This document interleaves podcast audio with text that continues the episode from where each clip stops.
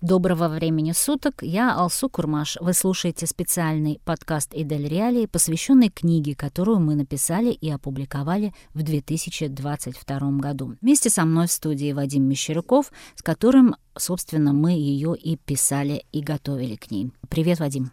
Алсу, привет.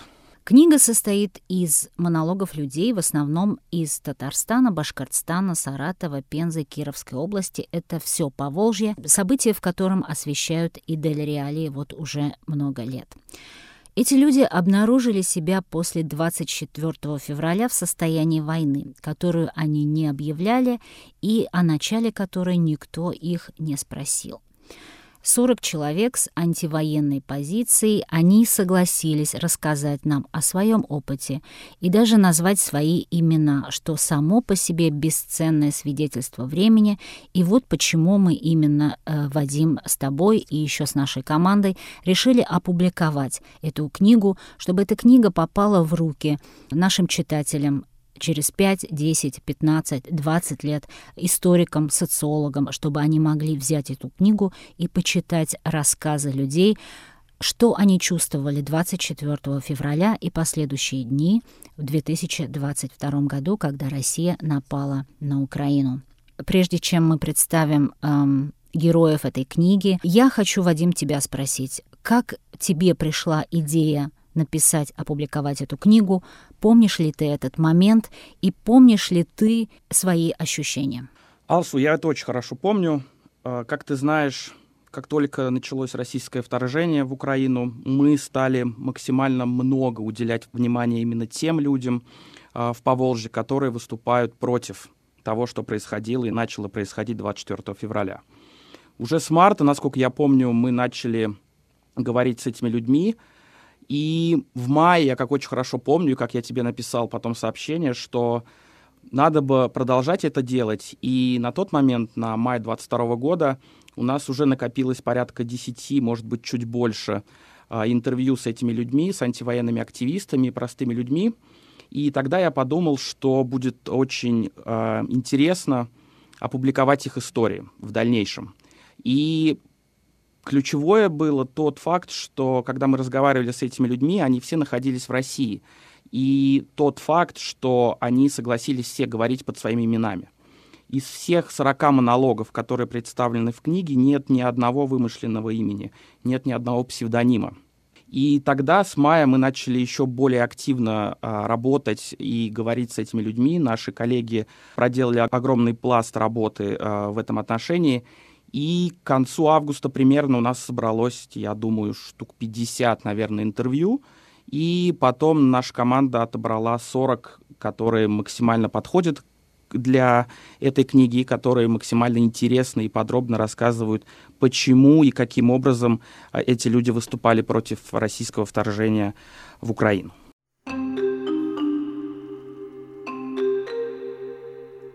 Прошло несколько месяцев с тех пор, как мы опубликовали и представили эту книгу. Один из вопросов, который мне часто задают, как именно мы выбирали героев. Мы старались э, выбрать из мужчин и женщин, мы старались выбрать разный возраст, мы старались выбрать людей разной профессии и разной географии. Как сказала э, одна из наших героинь книги, протестовать в Туймазах в Башкортостане — это совсем другое ощущение, чем протестовать в Казани или в Москве. А так как у меня у самой э, был опыт преподавания в моей жизни, очень люблю преподавательскую деятельность, больше всего меня тронули рассказы учителей, рассказы педагогов. Э, мы открываем книгу рассказом об Ирине Ген. Вадим, с ней ты разговаривал, расскажи, пожалуйста, о ней. Ирина Ген — это преподавательница из Пензы. Она преподает, э, насколько я помню, английский язык в училище Олимпийского резерва. И в конце марта или в начале апреля э, пошли новости, что в отношении нее заведено уголовное дело, и ее начинают преследовать российские силовики. И это оказалось правдой. Дело в том, что на одном из занятий кто-то из учеников, по-моему, восьмой класс это был, спросил, почему мы перестали ездить на международные соревнования. Мы понимаем, почему, но у детей не было ответа на этот вопрос.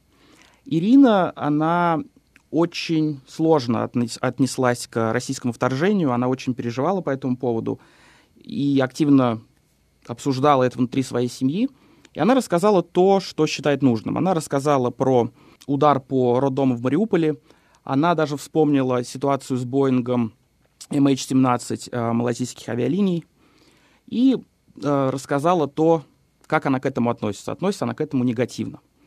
Кто-то из учеников записал этот разговор на аудио и потом, как я понял, э, показал или показала своим родителям.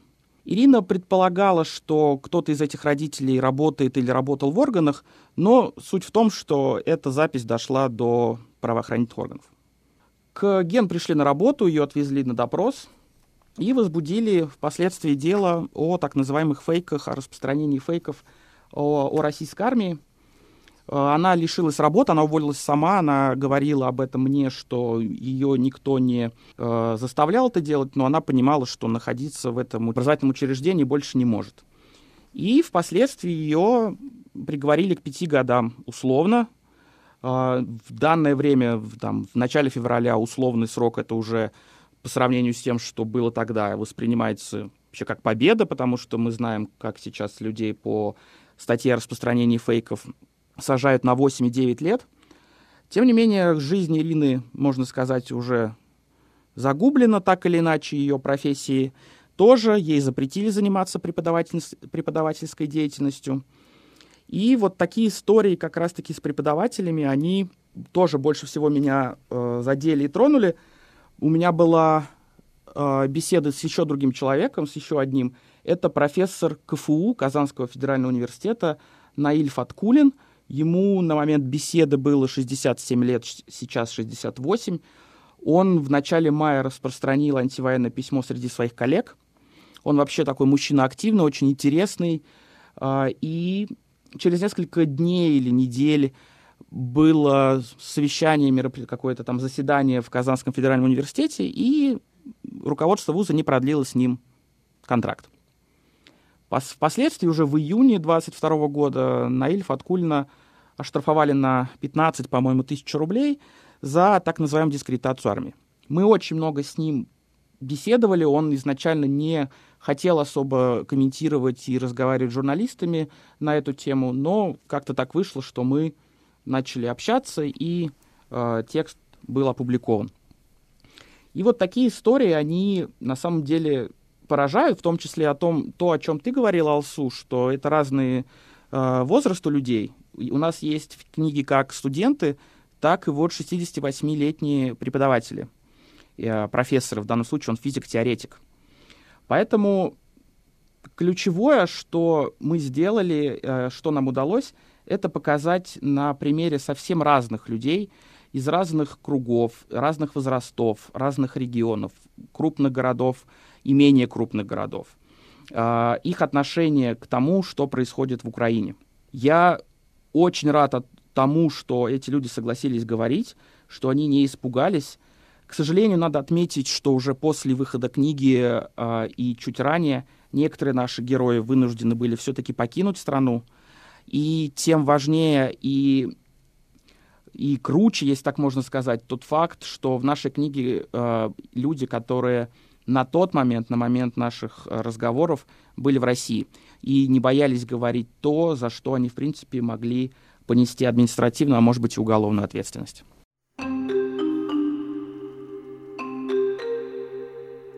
Еще один вопрос, который я часто слышала от э, коллег иностранных журналистов. Почему люди в России не протестуют? Почему они терпят этот режим, почему они не выходят на улицы. И вот тогда я поняла, что эту книгу обязательно нужно издать хотя бы в сокращенном виде на английском языке. Э, у нас получилось ее издать не только в сокращенном виде, а в полном переводе на английском языке. У меня есть отзывы от э, историка, э, изучающего геноциды, Холокост в Германии. Это слова благодарности о том, что мы донесли не только до, до русскоязычной, но и до англоязычной аудитории правду о том, что происходит в России, что не все там ходят э, с футболками с буквой Z э, по улицам. Когда появляются стереотипы, да, когда нет достаточно информации. И вот э, как раз в этом плане наша книга помогает донести и рассказать слова из глубинки, не люблю слово глубинка, но э, опять-таки из этих маленьких городов, которые никогда в жизни не попадут э, на лен, в ленты новостей э, на английском языке. Почему россияне не протестуют против войны? На этот вопрос очень хорошо отвечают рассказы наших героев. Они протестуют, э, не поддерживают эту войну. И Многие об этом говорят вслух и платят очень высокую цену, которую им ставит эта власть.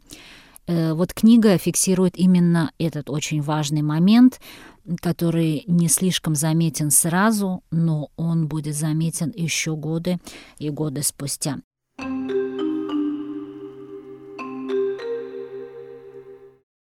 Мы знаем, как сейчас коллеги из других изданий, и, наверное, это тоже правильно, разговаривают на военную и антивоенную тему с известными достаточно людьми, актерами, э, артистами, какими-то писателями, кем-то еще, которые так или иначе публичны, их мнение для многих важно, и эта позиция мне понятна, потому что эту позицию можно транслировать в том числе для тех людей, которые еще сомневаются. У меня же э, была задача именно говорить с теми людьми, которые просто живут вокруг нас. Они ходят с нами в одни и те же магазины, ездят с нами в одном общественном транспорте, и они вот здесь. Они в Туймазах, они в Пензе, они в Казани, они в Уфе, они работают банкирами, они работают официантами, они работают э, в строительной области, они программисты. И, и они все выступают против российского вторжения в Украину, но тем не менее донести свою мысль им тяжело, потому что они и, извините, не селебрити, как бы я не любил это слово. И мы им дали им площадку и дали им возможность рассказать то, что у них накопилось, то, что они хотели сказать, но не могли, их не слышали и какие-то другие причины. Ведь еще очень важный момент у нас в интер... во всех этих 40 монологах практически прослеживается один вопрос, на который наши герои отвечают – это а, ответ на вопрос, а как они теперь общаются со своими родственниками, которые поддерживают происходящее, которые поддерживают милитаристскую позицию. И у всех это разные разные отношения, разные чувства. Кто-то вообще перестал общаться со своими близкими родственниками, потому что у них э, разные взгляды. Кто-то старается наоборот говорить с ними, переубеждать их, доказывать, приводить какие-то аргументы, факты, видео, чтобы человек действительно понял, что происходит на самом деле, что не только транслируют а, российские пропагандистские каналы, но и то, что транслируют другие стороны. А, также были а, ситуации, когда родственники просто пытались не говорить на эту тему. То есть они будут обсуждать какие-то бытовые вещи, здоровье детей, здоровье друг друга, как у них дела, но не будут касаться этой темы, чтобы не провоцировать лишние конфликты. Вот этот вопрос об отношении внутри семей, семей из-за войны в Украине, это вообще огромный пласт проблем, огромный пласт работы, который работают в том числе наши коллеги. Вот был замечательный фильм Андрея а, Лошака, который посвятил этому свою документалку. И эта тема будет продолжаться еще очень-очень много лет. И насколько отношение э, этих близких людей, родственников будет меняться – в дальнейшем, это мы еще пока не знаем. Ведь были у наших героев истории, когда их родственники, например, находятся и живут в Украине. И там, соответственно, совсем другая история. А как с ними разговаривать? А как им писать, как у вас дела? А, вас не бомбят? И многие тоже прекратили общаться. А многие находят в себе силы продолжать это общение. Ведь один из ключевых моментов книги и ее итогов — это то, что не нужно воспринимать всех россиян так, что они выступают все за войну в Украине. Мы показываем, да, всего лишь на 40 героях, но надо отметить, во-первых, что эти 40 людей — это разговоры в первые полгода войны. Их сейчас стало больше, а, наверняка, особенно после объявления частичной мобилизации.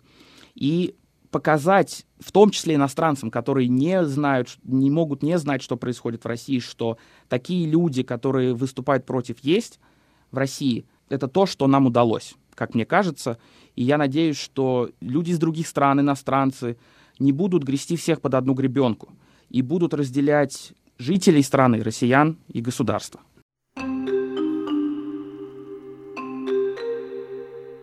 Прежде чем перейти, собственно, к самим рассказам наших героев книги «Нет войне», хочу процитировать э, политолога Екатерину Шульман об этой книге. С одной стороны, в каждом рассказе слышится голос растерянного человека, понимающего, что ничего не делать нельзя, но любое действие бессмысленно. Какие-то безвредные микропоступки вызывают неадекватную реакцию. Лязгающая полицейская машина разворачивается всей своей тяжестью, увидев девушку с зеленым бантиком или нарисованное на бумаге сердечко, а вокруг ледяная пустыня, населенная людьми, которые все понимают, ни в чем не виноваты, виноваты и навсегда не мы. С другой, сама языковая форма, в которой эти люди рассказывают о своем опыте, это речь свободного человека, сомневающегося, рефлексирующего, сознающего свою слабость и неуязвимого в постоянном присутствии своей совести.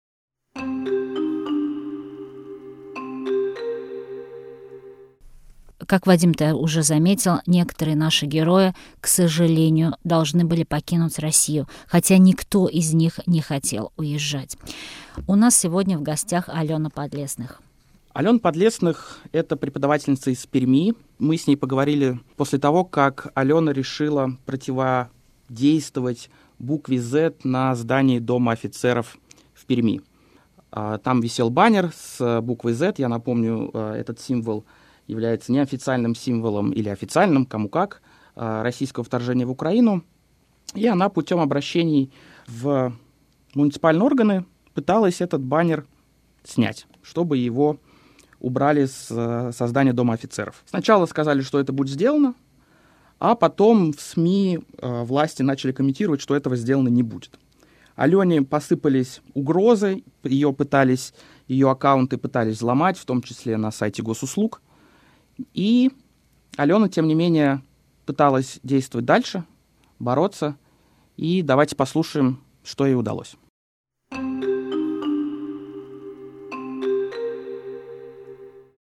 Здравствуйте, Алсу, здравствуйте, Вадим. Я э, преподаватель, э, кандидат филологических наук. В недавнем прошлом я преподаватель кафедры журналистики Пермского государственного университета. А, на момент начала войны я работала начальником Центра дополнительного профессионального образования в Пермском институте железнодорожного транспорта. Среди моих близких, к счастью, не оказалось ни одного человека с милитаристской позицией. А, среди знакомых были те, кто считал, что все не так однозначно и что правды нам никогда не скажут. Я прекратила с ними общение, потому что я не хочу общаться с такими людьми. Начале войны ко мне пришла соседка, кстати, она учитель биологии, работает в школе, и сказала, нас бы опередили, если бы мы не начали войну первыми. Мне пришлось попросить ее уйти. Я уже говорила, что с начала войны вдруг поняла, как я люблю Украину, украинцев, и я сама как будто наполовину стала украинкой, поэтому общаться с жертвами зомбоящика я не могу. Моя старшая дочь, кстати, Наташа, очень тяжело переживает войну. Она примерно полгода оставалась в тяжелом стрессе и даже принимала успокоительные препараты. Уехать из России мы решили через несколько дней после начала войны. Пока я смотрела видео разбомбленных украинских городов и пыталась справиться с ощущением абсолютной катастрофы, мой муж принял решение уехать из страны. Это в некоторой степени спасло меня. Я начала обдумывать переезд и готовиться к нему. Мы поняли, что в России у нас нет будущего, что нам надо просто спасать наших детей.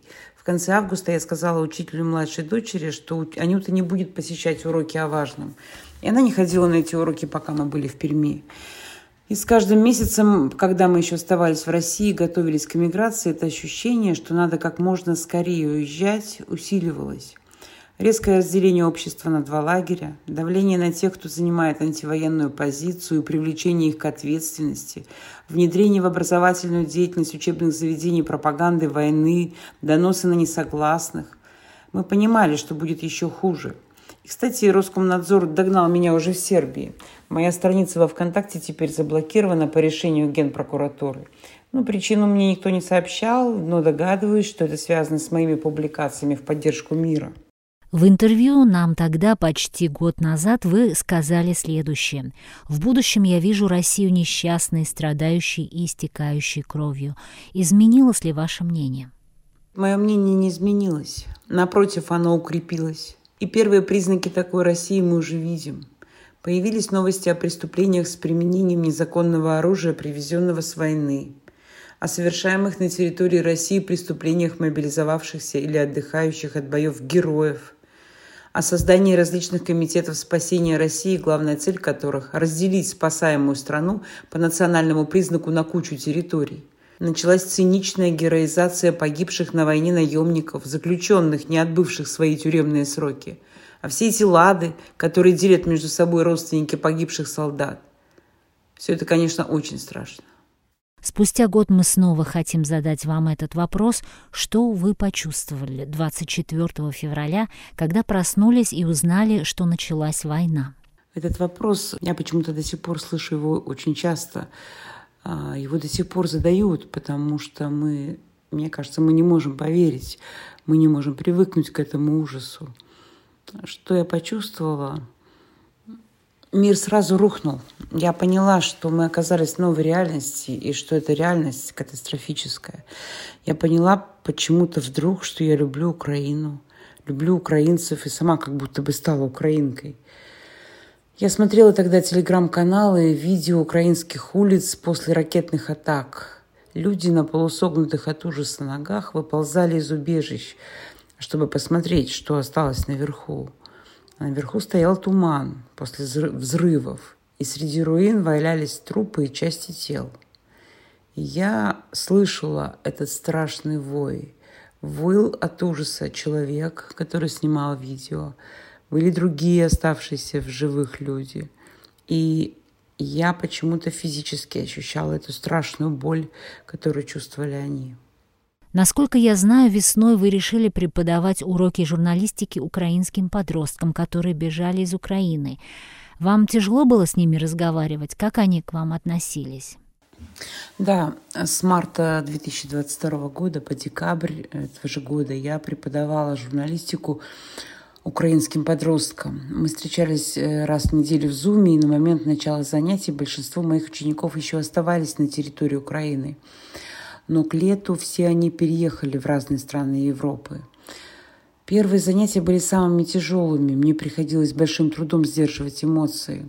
В марте одна девочка из Мариуполя написала для занятия материал о том, во что превратился ее город – Мариуполь в блокаде, она назвала статью. 4 часа 35 минут утра 24 февраля 2022 года Россия напала на Украину. Так начинался ее текст. Ребята относились ко мне очень хорошо. Перед Новым годом, правда, я поняла, что наши встречи уже исчерпали себя, и что ученики так или иначе устроились в их вынужденно новой жизни, и у них уже нет э, той необходимости занимать себя чем-то в свободное время, которое было раньше.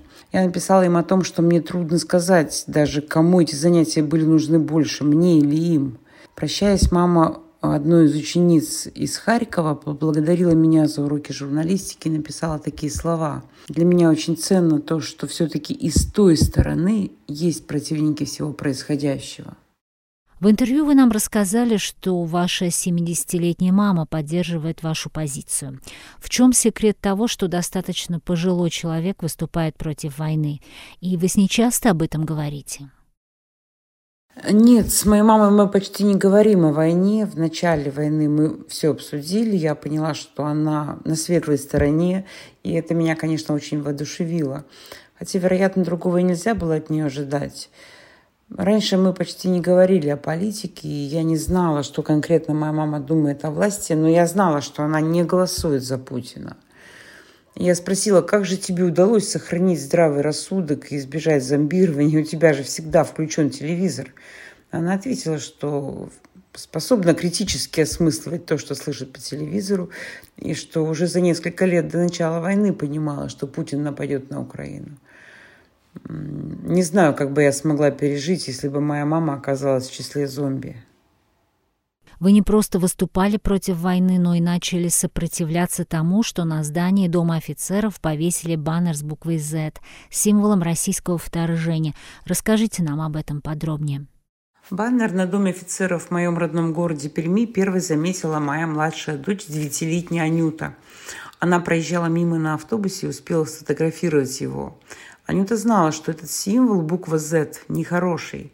Она понимала, что он размещен в поддержку войны в Украине и была возмущена тем, что он висит в центре города. Меня тоже раздражал этот баннер, и я поделилась этим с мужем. Он работал тогда в Пермском краевом центре охраны памятников. Муж сказал, что баннер размещен в нарушении законодательства, потому что Дом офицеров – это памятник, и на нем нельзя развешивать что бы то ни было. Тогда я написала заявление в инспекцию по охране объектов культурного наследия Пермского края и попросила проверить законность монтажа этого баннера. Через несколько дней из инспекции пришел ответ, в котором было сказано, что баннер размещен незаконно и должен быть немедленно демонтирован.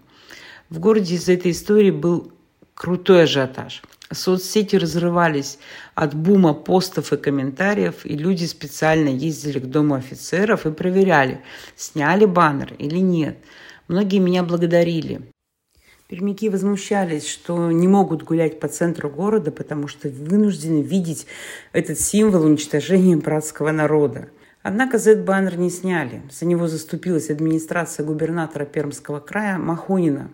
И баннер остался висеть в нарушении законодательства об охране объектов культурного наследия, а также в нарушении правил благоустройства города Перми. Потом началось самое интересное. На меня посыпался шквал негатива в виде угроз и оскорблений – в сообщениях в соцсетях, в смс-ках, на электронную почту. Оказалось, что милитаристски настроенные телеграм-каналы с призывами растерзать меня опубликовали мои данные, потому найти меня оказалось несложно. Самые неленивые тролли даже звонили мне. Кто-то написал обращение в правоохранительное ведомство, и ко мне явился Эшник. Подробности этой моей истории как раз зафиксированы в книге «Нет войне». А вам не было страшно? Мне кажется, нет. Мне не было страшно. Ну, только если чуть-чуть. Во-первых, у меня большой опыт правозащитной деятельности. Я, в общем-то, как говорится, тертый калач. Во-вторых, с размерной угрозами и оскорблением было и количество слов поддержки. Дошло до того, что когда я опубликовала фотографии текстов угроз и номера телефонов троллей, то люди, чтобы поддержать меня, стали писать ответные сообщения этим троллям. И тролли начали просить меня удалить из соцсетей фотографии с их текстами угроз и номерами их телефонов. Спасибо вам, Алена, что нашли время и поговорили с нами.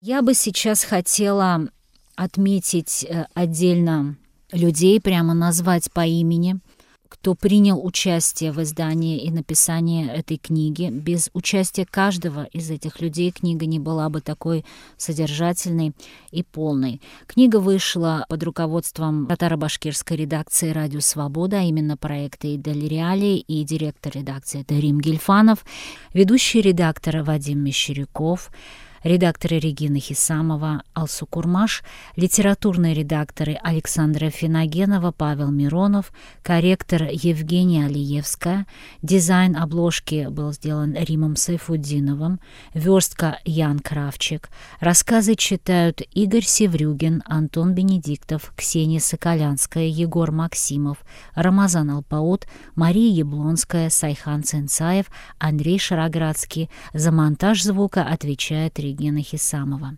Книга подготовлена на основе интервью, которые выходили на сайте Идель.Реалии и записаны журналистами Екатериной Маяковской, Андреем Григорьевым, Екатериной Лушниковой, Артуром Асафьевым, Константином Силиным, Дарьей Комаровой, Вадимом Мещеряковым, Тадаром Бактимиром, Дмитрием Любимовым, Римой Абдрашитовой, Владой Дубровской. В книге есть QR-коды. Можно их просканировать, чтобы прослушать каждую историю. Вы слушаете подкаст, посвященный книге «Нет войне».